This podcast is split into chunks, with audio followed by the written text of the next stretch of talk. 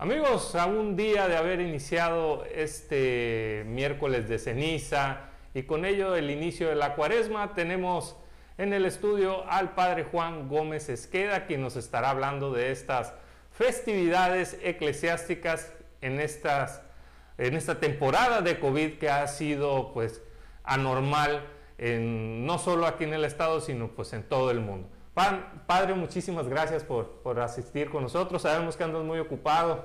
Un poquito. Un poquito. no, gracias Miguel y pues sobre todo por aprovechar este medio que llega a tanta gente. Ahora sí que lo de hoy, ¿no? Todo lo de las plataformas digitales y pues el compartir un poquito de algo que pues sigue siendo de interés público, sobre todo en estos tiempos de, de pandemia en donde pues todo se vuelve atípico, ¿no? Así es. Eh, hoy, ayer eh, inició el miércoles de ceniza, eh, donde normalmente pues, los feligreses vamos y que a que nos untan la ceniza. Sin embargo, en esta ocasión veíamos al obispo quien pedía que cada uno hiciera su propia ceniza, escribiendo los pecados en una hoja y que luego con esa ceniza pues nos lo untáramos. Sin embargo, hubo otras formas en las donde se entregaron unos sobrecitos que nos puedas platicar. Sí, pues fueron, ahora sí que diferentes iniciativas. El obispo sugirió algo interesante, eh, algo que pues, manejamos muchas veces en lo que son los retiros espirituales con jóvenes o con adultos. decía, en una hoja, escribe tus pecados, o sea, en el sentido de que, bueno, reconozco que soy pecador, de que estoy mal en esto y en esto y en esto y en esto otro, ¿no? Pero a cambio también cuáles son mis propósitos, ¿sí? Eso, pues, es de interés, diríamos, personal y, y Dios lo conoce. Antes de que lo escribamos, Dios lo mm, conoce. Claro, claro. Lo que Dios también, diríamos, quiere saber, de alguna forma, es ok, reconozco que soy pecador, pero también necesito cambiar mis actitudes, ¿no? Entonces, ¿hacia dónde quiero caminar? Y el signo de la ceniza, digo, es interesante esa dinámica en cuanto que tú estás eh, quemando tus pecados, estás destruyendo eso y le estás ofreciendo a Dios eh, un cambio, o sea, una conversión. No basta el arrepentimiento, es necesaria la conversión también. Es decir, bueno, me arrepiento de esto, pero pues tampoco es que quiera cambiar, ¿no? Ahora, ah, el, obispo señalaba algo, o sea, hay actitudes pecaminosas, como es la mentira, como es la envidia. Eso también este, debiéramos escribirlo porque pareciera que esa, se convirtiera en algo normal, el mentir, el envidiar, el, desear cosas. Este, yo cuando lo escuché me sorprendí de que a poco también aplica. Sí, digo, desgraciadamente nos vamos acostumbrando a, cierta, a ciertas actitudes que ya las vemos como normales, ¿no? El, el mentir, decir, bueno, es que es una mentirita chiquita, ¿no? Es mentira al fin y al cabo, ¿no? El robar, o sea, pues yo no voy a saltar a, a un banco ni voy a saltar eh, millones de pesos. Eh, o cosas de demasiado valor. Pero esos pequeños detallitos, incluso vamos a decir, el robar a veces hasta lo tuyo en el sentido de que eh, sabes que ese dinero debería aprovecharse en la familia y lo estoy quitando para algo que no es sano, ¿no? Entonces tenemos que partir de lo pequeño para llegar a, a lo grande, ¿sí? Partir de lo pequeño eh, son esas cosas que se repiten de una manera cotidiana, cotidiana eh, lo consuetudinario, ¿no? Que de alguna forma diríamos, pues este pecadito no pesa tanto. Sí, pero si los pecados pesaran, los pecaditos pesaran y los metes en un costal, pues ya... Mm, Se hace grande, una bolsa importante. Ajá, entonces eh, creo que lo que decía el obispo pues va en esa línea, ¿no? O sea, yo tengo que cambiar esas pequeñas cosas que son las que hacen la vida como las pequeñas cosas positivas que también son las que hacen la vida. Tú en tu relación con, tu esposa, pues el regalarle un ramo de rosas el, día del aniversario es algo bonito. Te costó caro el ramo, te costó mil pesos y eso, ¿no? Eh, tiene un valor, diríamos, interesante, también sentimental y todo, pero las pequeñas cosas de cada día, o sea, que tu propósito sea el decirle, oye, pues qué rico te quedó, ¿no? Este, no, deja yo lavo el plato, eh, esas pequeñas cosas son las que van haciendo también que la vida tenga un valor más positivo. Entonces, no se nos pide algo extraordinario, ¿no?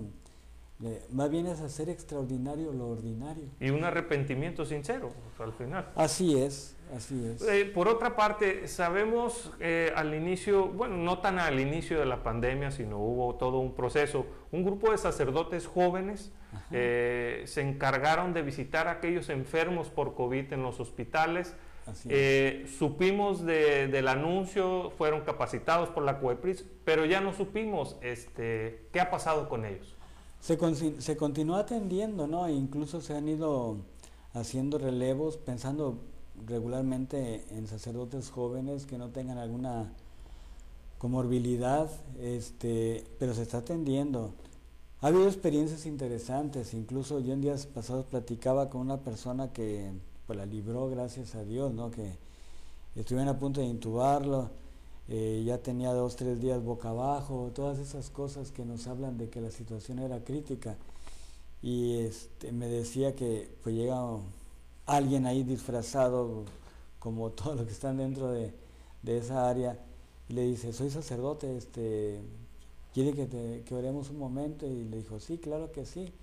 Dice, pero cuando vi que sacó del estuchito los santos óleos, entonces ya me asusté. sí, ¿qué va a pasar? Se están adelantando a los, a los tiempos de Dios.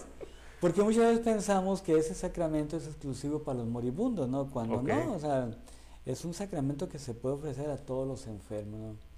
Hay gente que tiene una diabetes, entonces pues, se acerca que le pongan los santos óleos. No se está muriendo, pero sí está enferma, ¿no? Entonces, este, pero digo, aquí lo interesante es que él sintió también como un alivio, o sea, sintió eh, pues que no estaba solo, que la iglesia estaba eh, presente a través de esa persona, pero Dios, sobre todo, le estaba brindando un auxilio a través de ese, sacramento. Excelente. Esa una de muchísimas, imagino. Sí, sí, sí. Pues, muchas historias muchas historias. Eh, una de las preguntas muy recurrentes es, y volviendo al tema del, miércoles de ceniza, ¿cómo se hace la ceniza? ¿De dónde sale la ceniza? Es algo muy sencillo. Regularmente eh, se pide que se haga, por ejemplo, de las palmas que se bendijeron en el Domingo de Ramos anterior, ¿sí? o sea, casi un año antes. Quítale 40 días, eh, sí, más o menos, porque de cuando comienza la Semana Santa, entonces se guardan algunas palmas o la gente que tiene sus palmas benditas en las casas, pues las donan y se queman. O también, por ejemplo, de imágenes de, madera que ya están pues, muy deterioradas. Los ornamentos que se pone el sacerdote en la misa que ya están en desuso, que ya están muy eh, desgarrados, en fin. De artículos que han sido bendecidos o consagrados para, para lo que es el altar. De ahí se hace. De ahí se hace. Pues, me imagino que son artículos que no se pueden desechar a la basura normal. O sea. Misales, así, libros. Este, al final de cuentas, yo podría hacerse de cualquier otro material. Ahí lo que importa es la bendición, pero más bien se aprovecha ese momento para que lo otro que sea bendecido pues no se tire nomás hacia la basura. ¿Se entregaron sobrecitos de ceniza? Sí, en muchas parroquias hicimos eso, ¿no? Este, yo te puedo hablar de mi comunidad en donde pues prácticamente pues fueron alrededor de unas 700, 800 bolsitas. Se entregaba la, la, bolsita engrapada en una, con una hoja en donde venía una oración para hacer en familia, un tanto dinámica, en donde participaban el papá, la mamá, los hijos, etcétera. Entonces tú dices, bueno, si fueron 700, 800, hay que multiplicarlo mínimo por 3, 4, ¿no?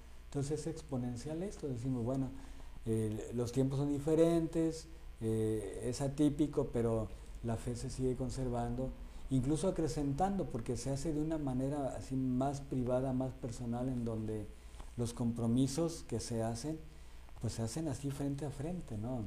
Por lo que van leyendo, ¿no? En este caso, bueno, pues sí vamos a ayunar, pero eh, que mi ayuno eh, no sea solamente para un ahorro o para bajar unos kilos, ¿no? lo que yo me ahorro de ese ayuno lo voy a compartir con el que ayuna todos los días porque no tiene para comer. Claro.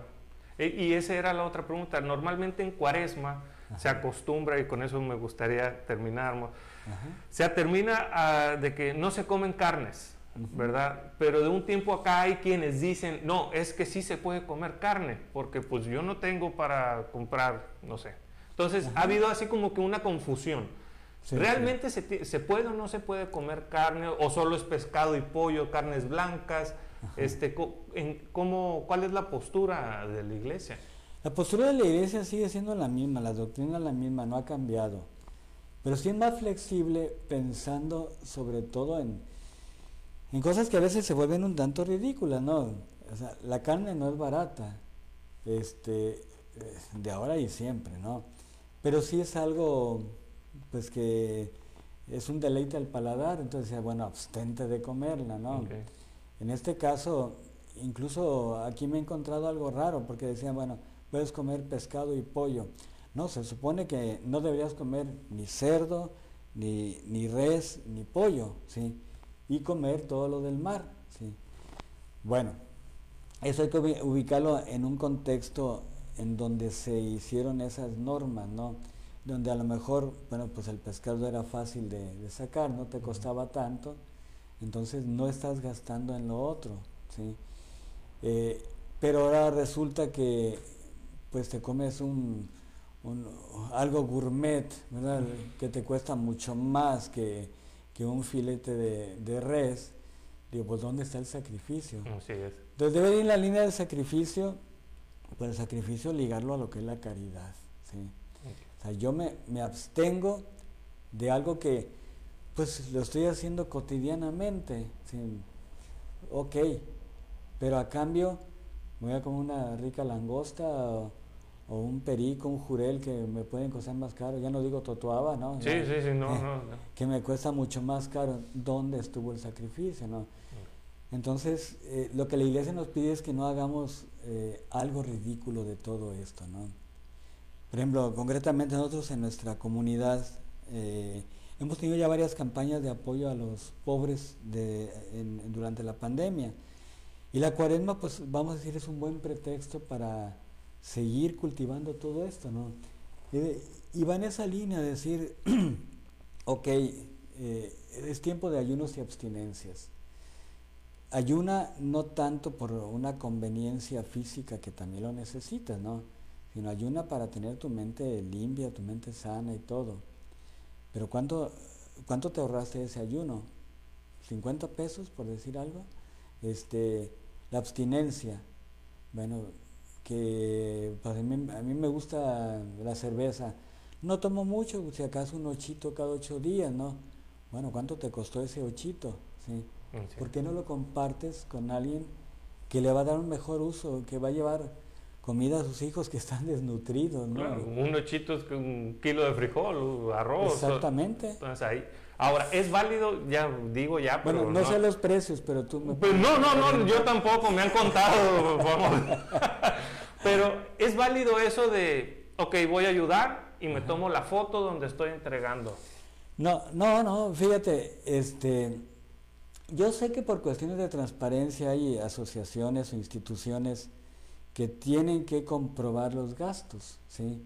Vamos a decir, eh, hay una fundación que, apoya a tal grupo. Entonces, pues salen ahí tomándose la foto y todo, bueno, porque tienen que comprobar eh, todo eso. Ajá. O sea, nosotros, pues digo, gracias a Dios, este, creo que tenemos credibilidad en esa línea de lo que es la caridad, ¿no? Yo te puedo decir que en la primera etapa, que fue allá por los meses de abril, mayo, junio, pues llegamos a como a 2.800 familias, ¿no? Este, fueron como unas 25 toneladas de alimento. Hubo gente que donó en especie, otros en efectivo. Y este, sí publicamos, por ejemplo, en el Facebook, decir, bueno, dimos tanto, gracias, nosotros solamente somos intermediarios. O sea, entre tú y él, este, simplemente recogimos esto para entregarlo. El agradecimiento es para ti por, por haber colaborado, ¿no? O sea, nosotros no, no tenemos por qué presumir con sombrero ajeno, ¿no? Sí.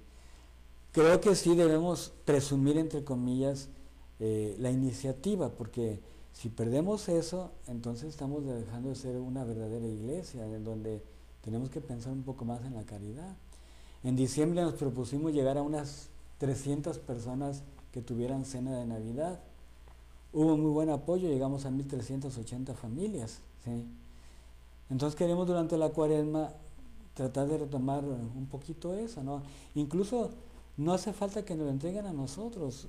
Si pueden ir directamente a entregarlo a una familia. Muchos por la pandemia dicen, bueno, es que yo no quiero salir, no puedo, no puedo salir. Entonces lo confiamos a ustedes que lo lleven. ¿no?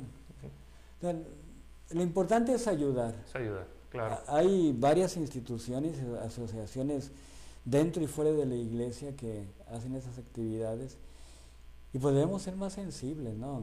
De otra, de, otra manera, como que la cuaresma pues va a ser puro ritualismo, ¿no? Algo muy religioso, que debemos hacerlo, no debemos perderlo, pero se queda solamente en eso. Y con esas palabras nos, nos vamos a despedir con el mensaje de, de ayudar, de ayudar al prójimo y que no necesita estarlo presumiendo en las redes, o sea, ayudarlo sinceramente en un sacrificio en este, en este periodo. Te agradezco muchísimo que hayas estado con gracias, nosotros. Gracias Miguel y pues gracias a todos y cada uno. Creo que es un, un canal bastante eh, seguido, muy visitado. Muchas gracias. Con muchos likes. Eso. Ahora todos son likes y seguidores.